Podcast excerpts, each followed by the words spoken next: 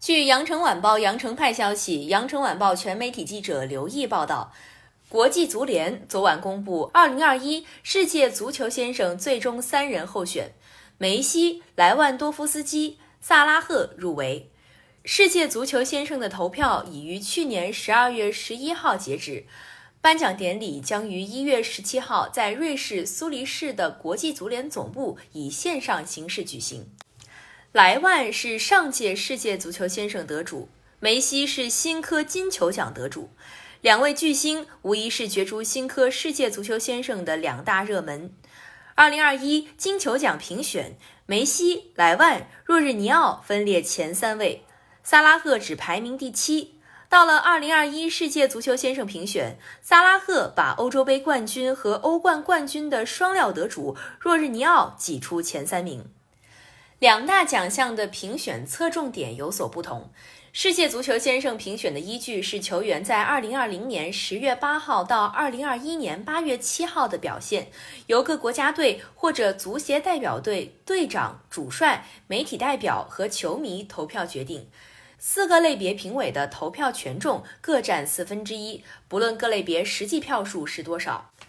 梅西去年夏天带领阿根廷夺得美洲杯冠军，不仅是自己的第一个国家队冠军，也是阿根廷自从1993美洲杯冠军之后的第一个冠军。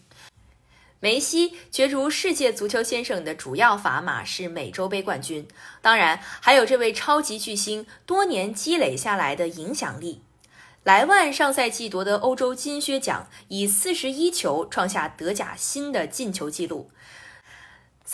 在2021年状态极佳，以16球排名本赛季英超射手榜首位。如果比较三位最终候选人，莱万和萨拉赫都没有大赛冠军，梅西在这方面具备优势。梅西去年夏天由巴塞罗那加盟巴黎圣日耳曼，但在法甲进球感觉不佳，半程法甲只攻入一球。可是这届足球先生评选只参考球员到二零二一年八月七号之前的表现，梅西直到八月三十号才迎来法甲首秀，因此他在法甲进球率低，根本不会影响评选。上赛季梅西以三十球夺得西甲金靴奖，还以九次助攻排名西甲助攻榜第四。旧版世界足球先生评选始于一九九一年，到二零零九年结束。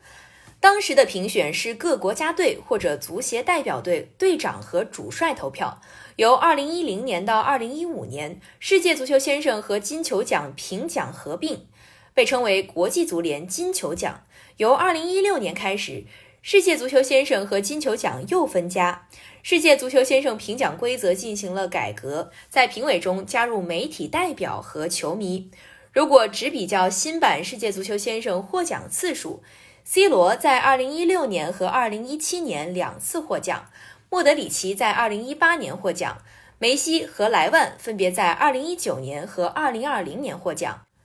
2021年世界足球先生出炉以后，梅西和莱万都有机会追平 C 罗两次获奖的记录。任何评奖都有主观因素，从现在开始到1月17号的评奖结果揭晓以后。梅西的球迷不喜欢梅西的球迷，莱万的球迷，C 罗的球迷，萨拉赫的球迷，又会展开一轮又一轮的论战。感谢收听羊城晚报广东头条，我是主播于彤颖。